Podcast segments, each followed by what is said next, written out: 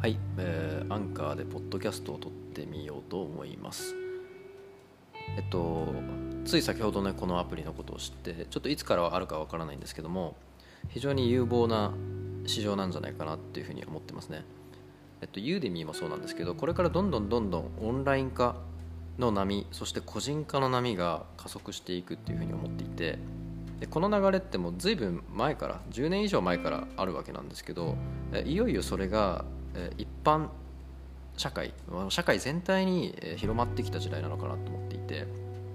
例えばユーデミーだったらそのオンライン学習プラットフォームですけどその今まで個別の塾とか、え学校とか、えーまあ、何らかのその習い事とかそういうふうにオフラインの世界で行われてたことがオンラインで、えできるようになってきた。そして何といっても誰もが先生としてそこに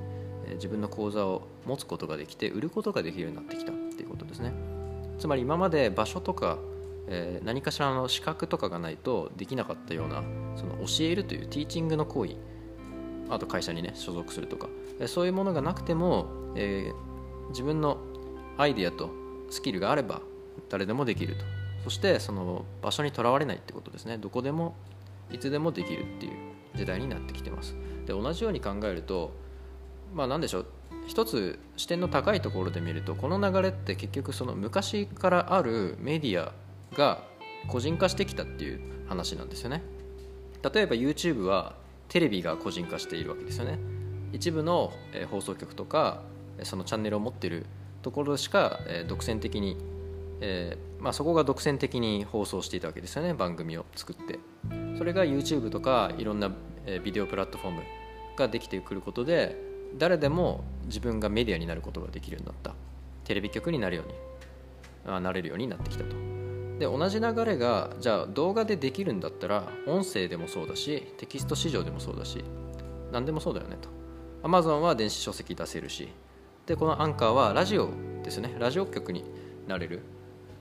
えー自分がラジオパーソナリティになれるっていうプラットフォームだと思っていてでその動画が先に、あのやっぱ伸びてきましたけどテレビに近いんだね。一番音声もあるし視覚もあるしってことで一番人間の五感に近いので動画が先に伸びたんだと思うんですけどまあ後追いでラジオとか、えーそういうテキスト市場とか、まあ、テキスト市場は昔からあるかな、えーそういったものがどんどんフューチャーされてくるようになってきた。あとはその障害学習とか人生100年時代とかいろいろバズワードありますけども、えそういった社会背景の中で学習っていうところ教育っていうところが今すごくスポットを浴びてるのかなっていうふうに思います。なのでえっ、とまあ今までね自己啓発とか、えースキルアップとかっていうジャンルってまあ相変わらず需要が高いわけですけどもこれからはより一層そしてなんでしょうねより細細分化されてくるでしょうしえよりクオリティも上がってくるでしょうしあとはそうですね。具体的なスキルをどうやって得るかっていうところにフォーカスされてくると思います。例えばユーデミーだとその機械学習に関しての技術的なコースがたくさんあるんですけれども、まあ、今までってこういうのはなかったんですよね。技術者さんの、えー、とブログとかはあったんですけどここまで詳細に実際のスキルを得るためのコースが充実してくることって今までなかったと思うんですよ。それこそそのなんでしょうね。優秀なエンジニアがあの集っているような会社に入ってそのレクチャーを受けるとか、えプログラミングスクールに行ってレクチャーを受けるとか、えそういうことをしないといけなかったわけですけどもそれがオンラインで完結するようになった。これすごいことですよね。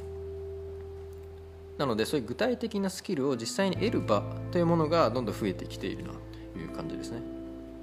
はい。なので、えー、とこのアンカーでも、え教育とか学習っていうところに、えなんとなく自分でフォーカスを合わせて、まあ、その他の話もするかもしれないですけど、えーフォーカスを合わせて、えー情報をね発信していければいいなと思っています。以上です。